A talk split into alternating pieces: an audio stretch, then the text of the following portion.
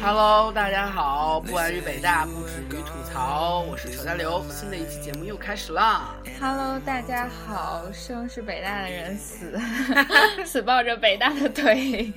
我们，我我是 Debbie 猴，然后我们又又开始录节目啦，好勤奋的。每次念。对啊，每次念到这个就非常的小笑啊！今天有一期有一个特殊情况，就是我们亲爱的碧池好像在遥远的沙漠在拍片子，所以说他不能肉身出席了，仅仅代表北曹三位合伙两位合伙人向他表示致意。对对对，所以说所以说今天只有我们两个人在录节目，只有呆逼和碧池啊，不是这和和扯淡，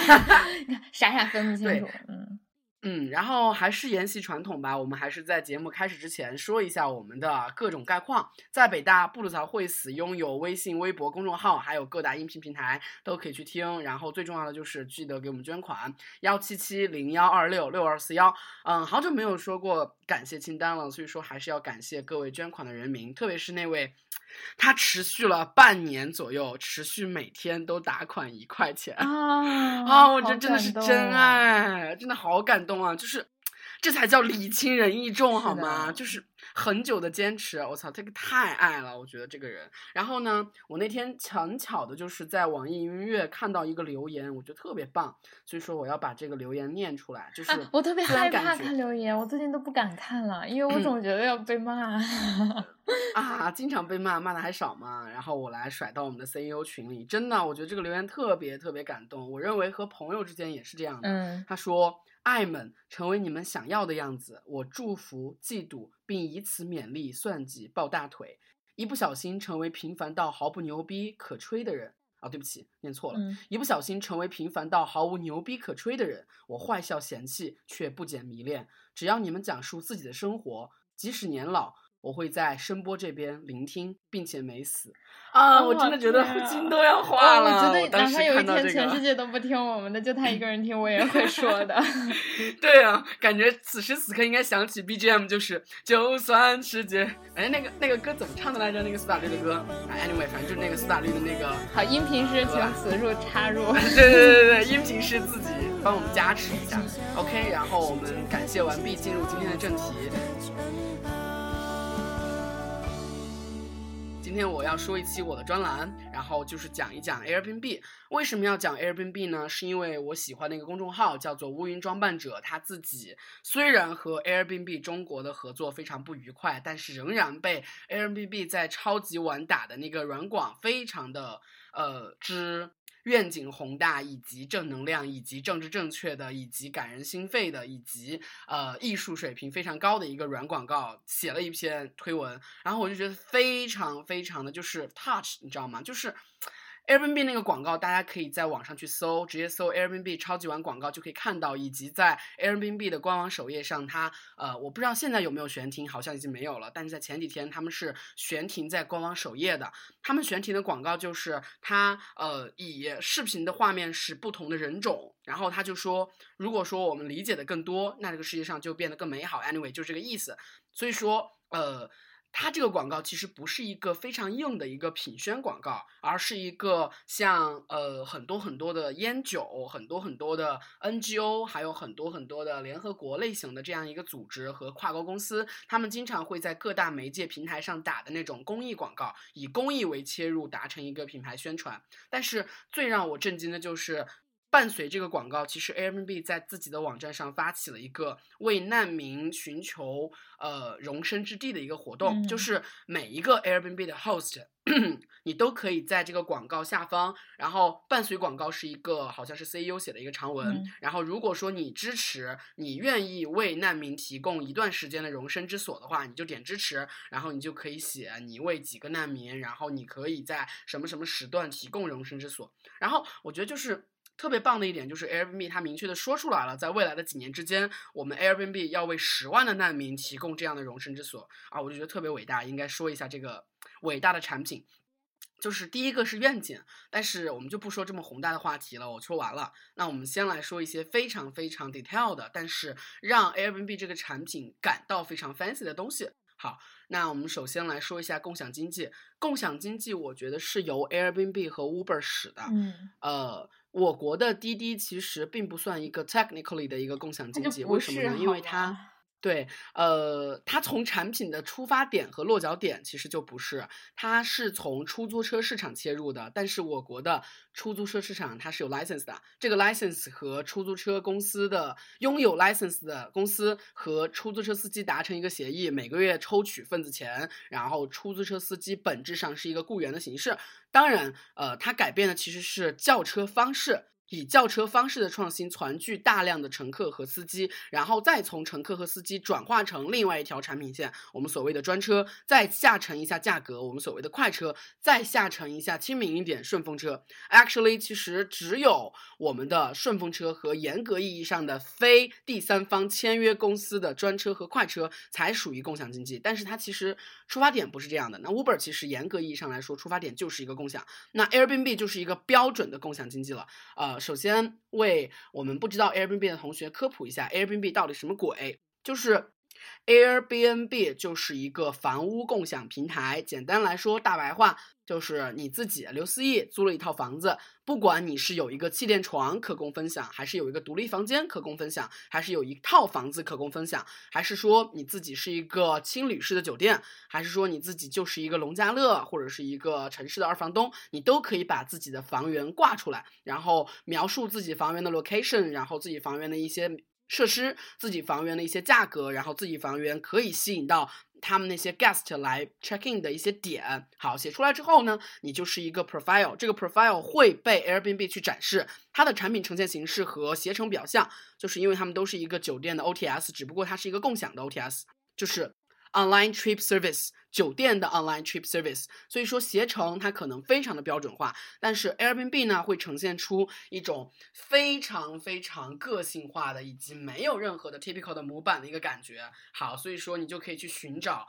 嗯，我觉得就是 Airbnb 最让我感到呃。嗯，就 fancy 的第一点就是在于，你可以去探寻这个房东对这个家的布置以及他们的评价，就是每个人似乎都有这样一个洁癖，啊，不是洁癖，是怪癖，就是去窥视这个人留下的任何的社交痕迹，以嗯及其他人对这个社交痕迹的评价。对对对我不知道，我不知道大家有没有看，就是看微博、看评、看评论的习惯。有啊，有当然有。对看微博 先看评论，不看对，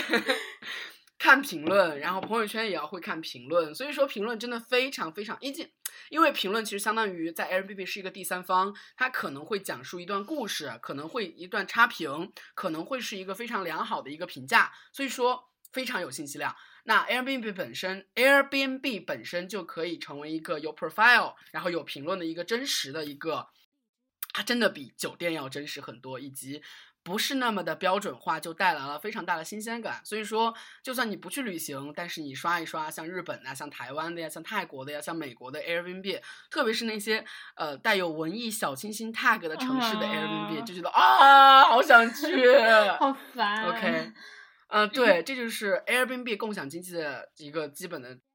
基本的一个状态吧。OK，那我来说一下 Airbnb 的发展是怎样的。其实特别奇妙，就是 Airbnb 现在的地位是已经估值达到几十亿美金的一个互联网独角兽公司。它在美国其实也可以算是排得上 Top Ten 的一个创业公司了。呃，现在应该算是 too big to fail，但是在以往在开始之前，他们是零七年开始的。零七年在三藩的两位设计师，呃，Brain and Joe，对他们的两个两个 founder，呃，他们其实是因为自己刚刚毕业，然后付不起房租，所以说就想自己当一个二房东，然后把自己楼上的阁楼出租出去。所以说呢，传统的做法呢是在美国有一个就像。可能对标中国，就像链家网一样的东西，或者搜房网的一个东西，发帖子，然后让人们来看房子。呃，但是呢，这个两位设计师觉得用户体验一点都不好，以及他们希望能够，嗯。设计一个引人入胜的方式，就好像就是我一样，我出租房子除了在链家，还要在豆瓣小组，对吧？还要在自己的公众号，对不对？那他们其实也希望不是那么的冷冰冰的方式来吸引人。哎，就好像我一样，知道吗？就是我在 Airbnb 的那个房子不是要出租沙发床吗？那我沙发床肯定不能在豆瓣小组和链家写呀，我肯定要在 Airbnb 上写，才会有那些穷逼学生去哦，好 fancy 啊，还可以跟房东聊天啊之类的，就是氛围很重要。所以说这两位设计师觉得那个社区链家美国链家没有那个氛围，所以说他们想呃自己动手建一个网站。我靠，程序员改变美国，好。由此诞生了，所以说，呃，他们当时三番其实特别巧的，就是当时在办一个展，把所有的酒店都订满了，所以说他们就有这个时机，所以说创业时机非常重要，呃，他们就直接做了一个简易的网站，它的 idea 是家庭旅馆，其实很简单，其实在美国呀，特别是在一些旅游业非常发达的城市，很多地方都会有家庭旅馆，以及现在像。像我去泰国，他们的家庭旅馆的一个流量传播形式，其实除了在 Airbnb 啊、Booking.com 啊这种形式上去传播，还有一个就是出租车司机派发名片，然后真的会有很多很多的回头客来。我问他们，所以说反正还是很传统啦。好，家庭旅馆这个 idea 是有的，但是他们搭建了网站之后呢，就呃，网站上有三张气垫床的照片，以及他们自己供应的自制早餐服务的承诺。好，然后因为这几个，所以说他们获得了三位租客，每个人支付了八十刀。对，然后一周之后呢，他们就陆续收到了很多很多的电子邮件，然后询问什么时候还可以 check in 啊，然后什么时候我才可以住你这儿呢？我估计是非常的创新吧，以及因为设计师的品味，所以说网站会被设计的非常 fancy 吧。对，然后他们就觉得，哎，我操，这个好像可以推而广之。那他们把这个做法就复制到了其他的大型集会上，比如说民主党的全国集会期间，啊，他们在科罗拉多州的丹佛发表了十万人演讲，就奥巴马，奥巴马在科罗拉多州的丹佛发表十万人演讲的时候，酒店肯定不够用，所以说他们就直接创建了这样一个公司。之后，他们这个公司叫 Airbnb 了，在那个十万人演说。选择在公众面前高度曝光，所以说他们的流量，如果说那个时候有 Google 啊，那个时候如果，嗯，哎，我看一下，哦，对，有流量，有流量趋势，在那个时候获得了非常非常高的流量，但此后一段时间又趋于平静了。我觉得就是。Airbnb 这个事儿，如果说大家是创业的话，或者是大家懂的话，我们可以看啊，就是创业有两个类型，一个叫做单边产品，一个叫做双边产品。所谓的双边产品，就是像滴滴呀、像 Airbnb 啊、像探探这种产品，它是需要有。一个使用者和付出者的，或者使用者和使用者的，什么意思呢？就是司机和乘客，呃，check in 的房主，对，host 和 guest，对，然后还有自己的一个女生和男生，对，其实女生和男生抛除一个性别上的意义来说，它其实就是供给者和需求者，对吧？那 其实你确定吗？对，这么这么这么明显吗？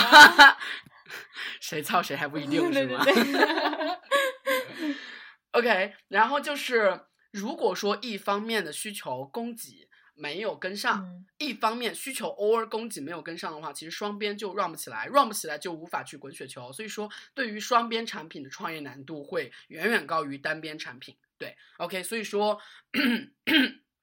Airbnb 它在一开始在奥巴马那个选举的时候。呃，非常非常的非常非常的火爆，但是之后又沉寂的有一个非常重要的原因，可能就是因为自己的啊供给量不够。OK，所以说在七年之后，它瞬间成为了现在已经有一千万的用户，五十五万间的房子，以及一百亿的估值。我操，是一百亿美金的估值，好可怕。OK，然后。Airbnb 的那个故事非常的多，比如说两个穷逼为了筹集到建网站的捐款，他们在那个奥巴马和麦凯恩对当年的选举的时候，他们做了一个奥巴马麦凯恩的主题麦片，然后每盒四十刀，他们赚了三万美金，然后还是不够，还是不够怎么办呢？他就直接和那个 Power Graham 吃饭，Power Gram 吃饭，然后进入了那个 Y Combinator。呃，那个 Y Combinator 这个东西呢，其实对于创业者非常的不陌生，就是一个美国知名的创新工厂。好，对标就是中国的创新工厂了。对，然后就获得了两万美刀的投资。同学们，真的好可怕！当时你看，他们筹集了三万刀，以及获得两万美刀的种子投资，在现在的中国风投市场，这些他妈的都不够看吧？就都不好意思出去说吧。然而，真的就是，就最后最后。正式更名 Airbnb 的时候，他们拿到的种子投资也只有六十万刀，就因为没有人看得懂他们的商业模式，所以说只拿到六十万刀，唉，真的是好可怕。不过还真的很有勇气，而且我就是筚路蓝缕，一起山林的美嗯国版啊！我嗯靠，嗯我觉得真的就是这样的。哎，要是我们有一个非常像样的 idea，可以有人投一个，我们可以活得下去的话，我们他妈的也 all in 了，妈的！是啊，这关键是没有，我靠，没有灵感，还是要观察吧。嗯嗯，然后 Airbnb 做了很多很贱的事儿，就比如说他会集中发帖子给那个美国链家的用户，说：“哎呀，快来呀，那个链家太他妈 low 鸡了嗯，Airbnb 这个网站特别好用，来来来来。”然后他还会把链家的那些资料全部把它搬迁过去，对，然后就直接搬过来，然后让它的供给量变多嘛。对，然后他还会发送很多很多的垃圾邮件给那些已经收集到邮箱的人，以及他还会有一些红包推广，就比如说我现在邀请呆逼来，呆逼可以获得三百万刀的啊，三百三百啊三百块的旅行基金，我可以获得三百块的旅行基金，就是那种一人推广全家得福的那种类型。嗯然后我就觉得特别特别的好啊、还有一个非常重要的一个拐点就是 Airbnb 其实为什么会那么 fancy 的原因是在于他们会聘请个人摄影师为每一个 host 去拍照，哇，这个是一个特别特别好的一个服务，因为其实没有人可以把自己的家拍的那么的富丽堂皇。富丽堂皇这个词儿不好，就非常文艺或者看起来对啊，对 fancy 这个词儿就是那 fancy 是个框，对对对哪儿需要哪儿装。对，然后就是因为有摄影师这个东西，所以说他们就特别特别多的用户来申请这个服务啦。因为呃，原先的链家没有这个服务，他们的房源都拍的像屎一样。就你你看了链家那些房子了吗？就真的特别特别可怕。明明很好的房子，他妈的拍成那种，就是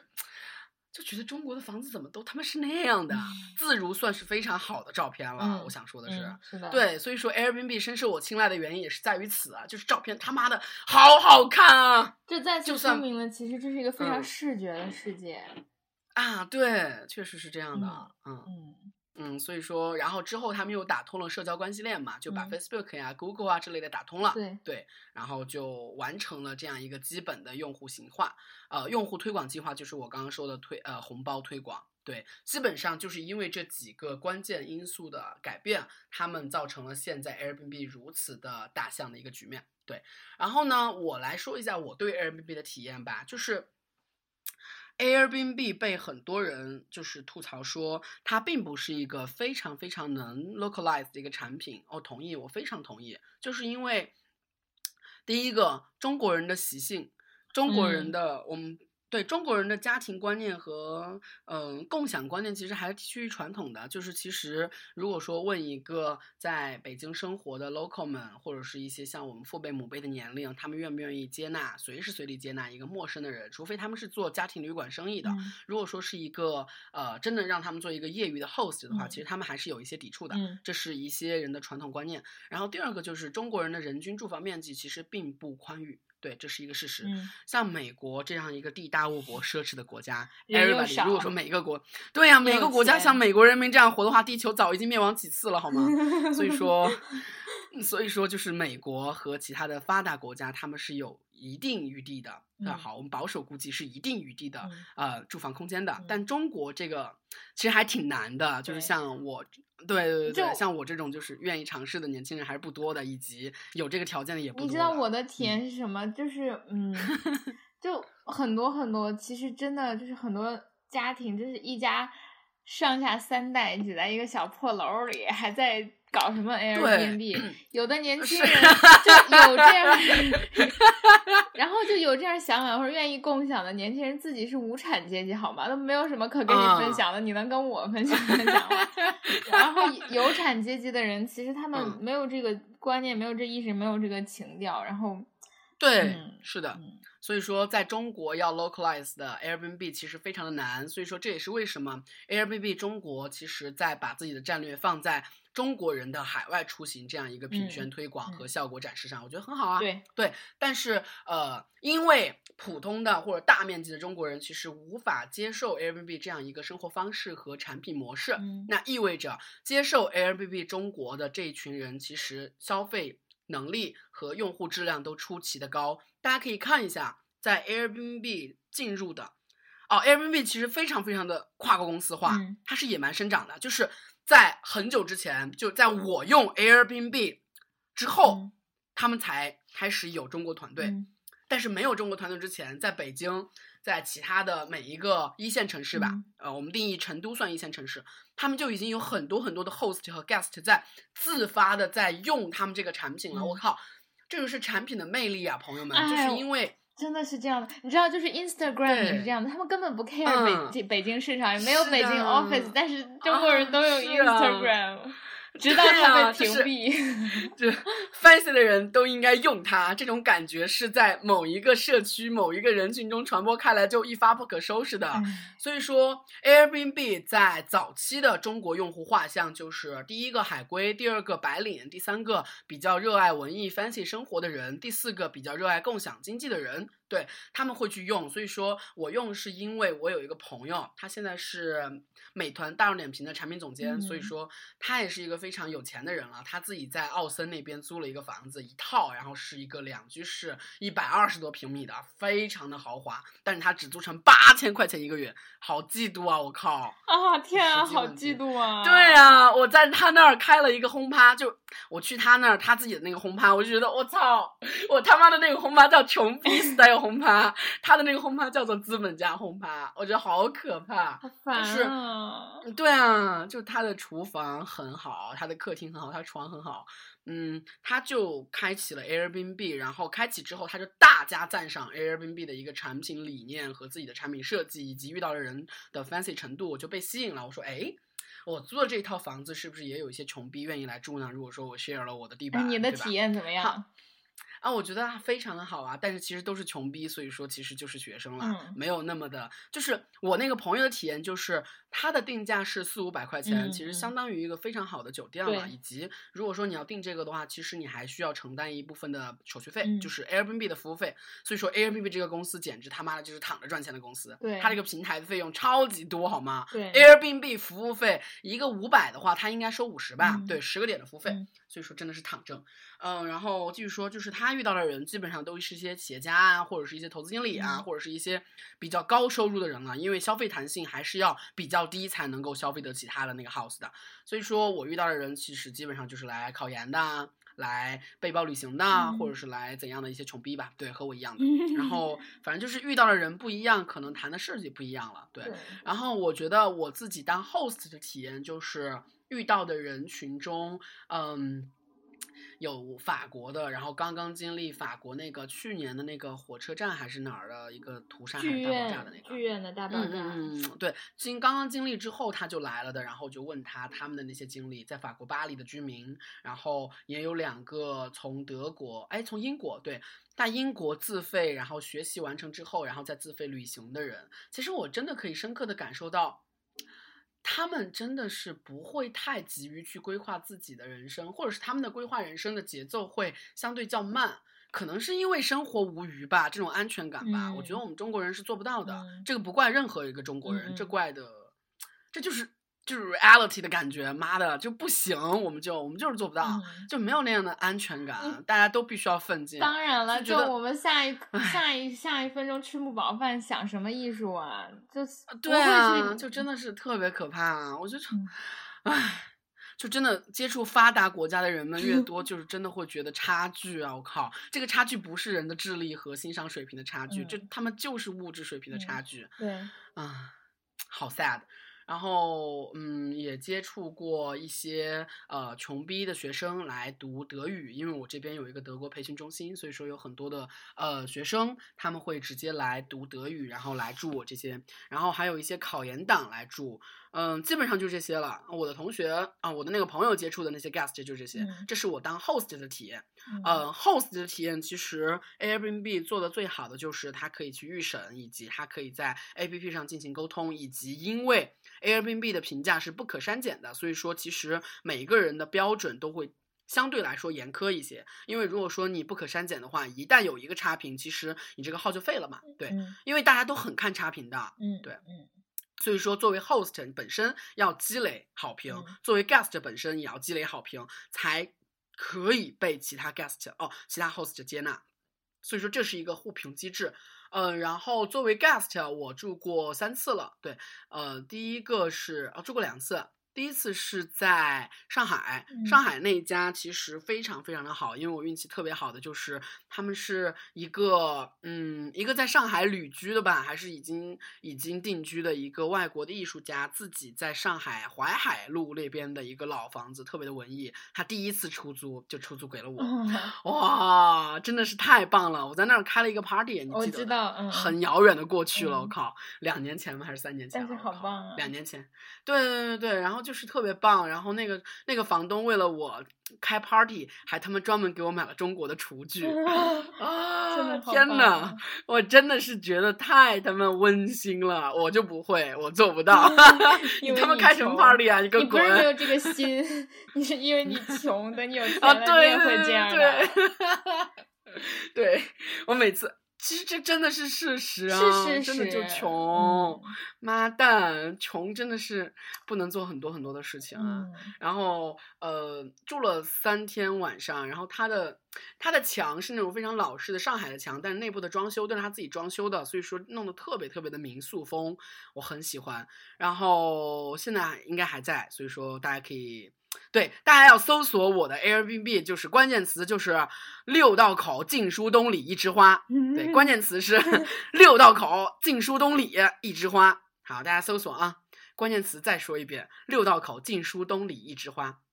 好，六道口就可以找到我的房子，欢迎来北京，呃，就是。来玩儿或者来怎么样的跟我面基啊？对，还可以免费附送一套面基和我的厨房大餐。对我继续说啊，就是我的 guest 还有一个就是去泰国的，就是嗯，Airbnb 除了像我们这种业余的房东之外，它还有一类房子，就是二房东或者是专业的房东。好，两类。第一个，上海的二房东非常的繁荣昌盛。上海的二房东是这样的，就是他们会集中批量的去。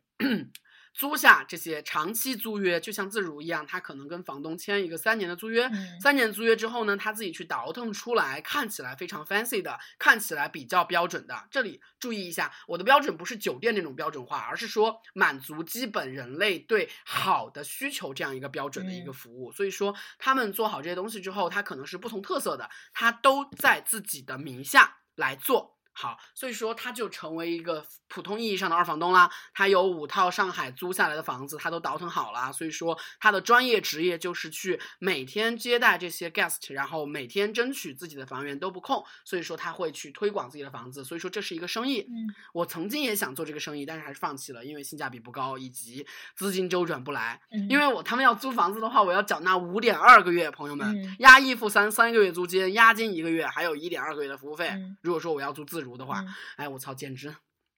好可怕 啊！还是没钱，没钱就是真的是好可怕。然后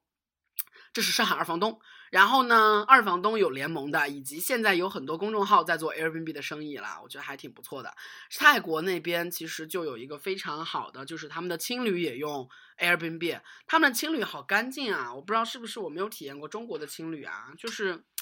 好像青旅真的还挺干净的，以及就是洗澡的地方够宽敞，洗漱的地方够用，然后里面是干净的，以及每个人的文化素质比较高，我觉得青旅还是住着非常舒适的。我觉得，如果说大家预算有限的话，就应该住青旅。对，我也觉得，在国内的青旅，就是我我没住过，但我有听过评价，就是因为 对呀，有刻板印象呀，我操，对，真的有刻板印象。就是，我就朋友亲口跟我说，就是他已经晚上十二点之后，然后还有人回来就这样大声，像我们录节目一样大声说。他就说：“你们能不能安静一下？”他说：“你要是想安静，你去住有钱地方。你要住青旅，你就要忍受这样的环境啊！你知道这是……哎，我靠，妈的，这真的就是国人普遍的。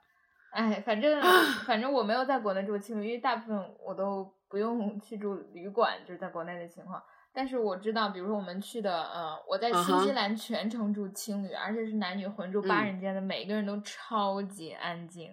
超级懂礼貌，就。”猫一样的，你想八个人，然后没有人，就是没有任何意外情况，我就全程住青旅。然后我在我们在日本一起住的青旅啊，虽然是我们四个人，就是占完一整间，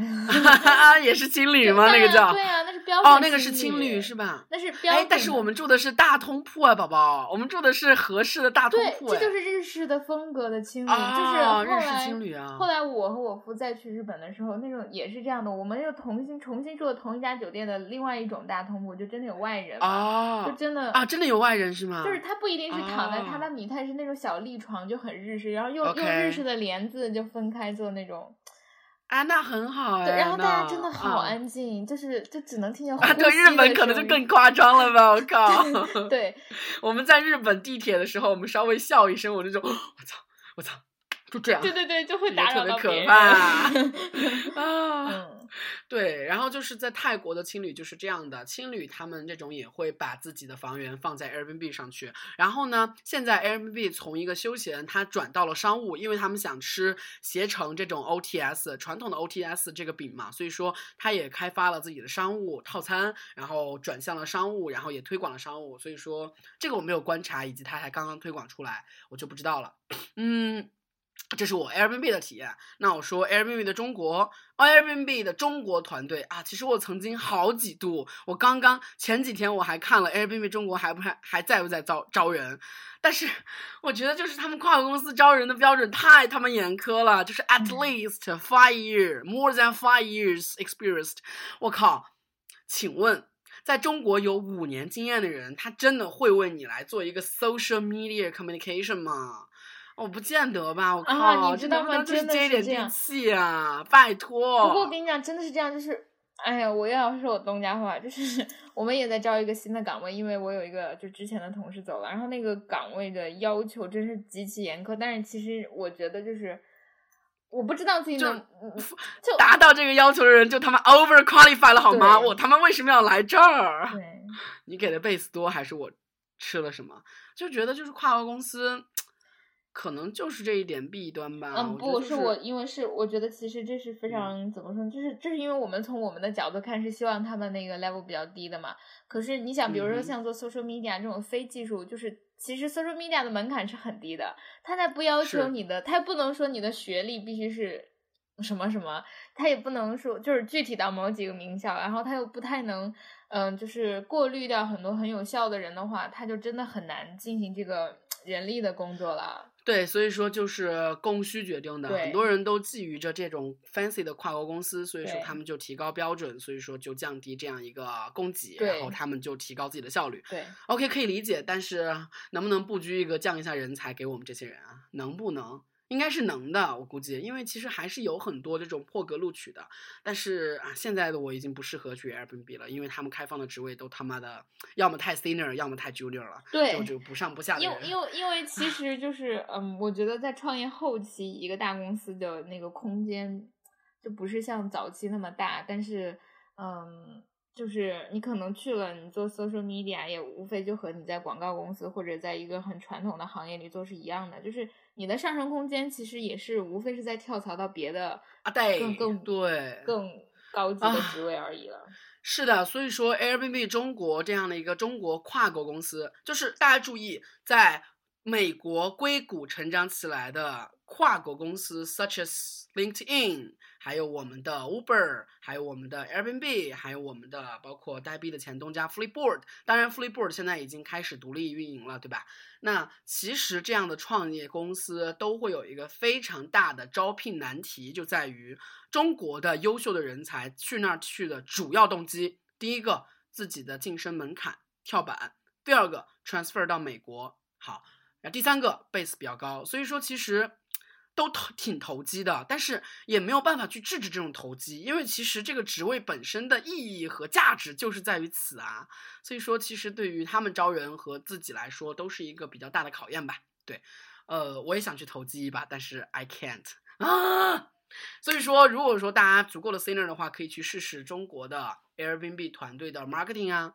Airbnb 中国团队的 marketing 啊，还有运营啊，还有就是自己的那个 code 啊。我前段时间曾经面过一个机，就是啊，也是一个 guest，他是 Google 的，他原先在美团，然后他申请到了 Google 的呃工作，然后拿到 Google offer，去现在在瑞士，瑞士 Google，我操，真的是够田园、够闲适的瑞士 Google，然后他有工作签证，非常的高标准，以及工资非常高，唉。也是牛逼。请问他是什么专业的呀？他是做技术岗？他当然是 CS 了，对当然是技术岗才可以啦。就是我们的非技术岗其实真的还很难，我觉得。嗯，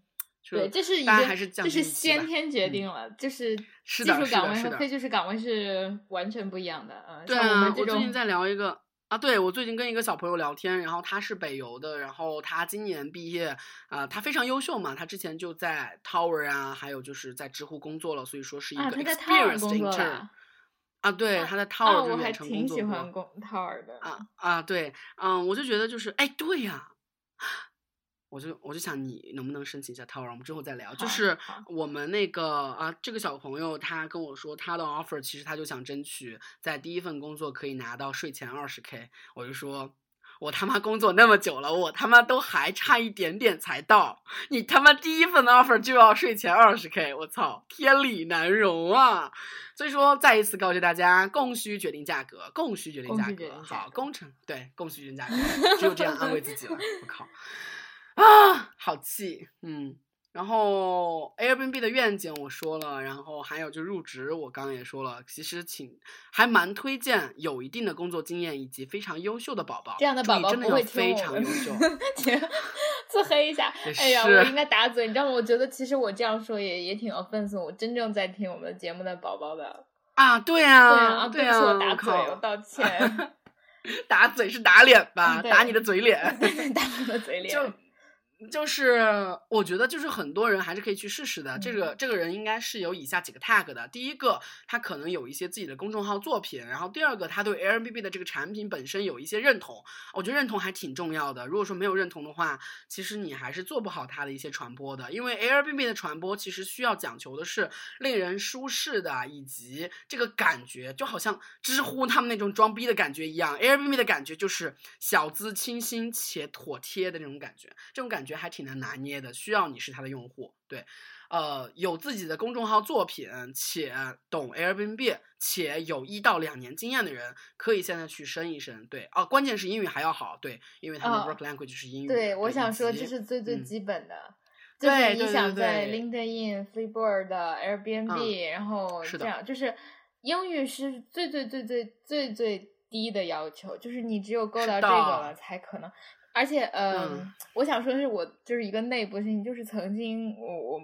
某一位老板吧，因为我现在工作的所有的环境都是联合国的某一位老板不是不是不是联合国某一位老板，也不要具象了，我这样每次都很难很难跟大家分享我的 信息的，就是就是一个外企，然后是媒体行业，然后其实嗯。他需要做 BD，然后呃，然后 BD 其实是非常需要 localize 的，因为你的那个关系和你的这个具体大环境是非常非常紧密结合在一起的。然后那个那个是一个非常，就是他是一个除了英语之外极其完美的人选，明白吗？就是他有很多之前的嗯媒体资源，有很多当地的关系，然后工作能力也很强，也很有自由经验，而且老板大老板非常喜欢。但是你知道吗？当时的办公室就是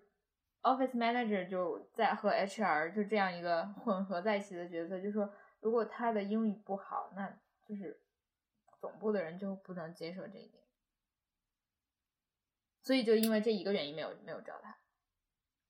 而且这是一个高级职位，就并不是那种像招应届生，而是一个就大概经历要五六年的那种。因为 BD 对于 BD 是很重要的一一部分非就是技术岗的这个，尤其是对于创业公司和就是我说的我们刚刚讲到的这种，嗯，像 Airbnb 这样的软件啊、创业啊和实业，就是这种经济而言，BD 是非常重要的。但我但我只想强调一点，就英语真的还很重要。所以你可以不去写代码，但是如果你要是英语在真的不好的话，就这样的公司你几乎都没有办法进。工作语言就是英文，然后你并不是说你要和同事直接说，而是你们在写邮件、在申请项目的时候都是英文，就就是这样的。嗯，唉，好难，好难，长期的沉默，沉默，真的好难啊！哦，眼泪 对对对对，啊！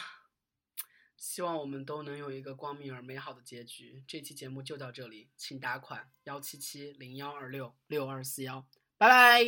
拜拜。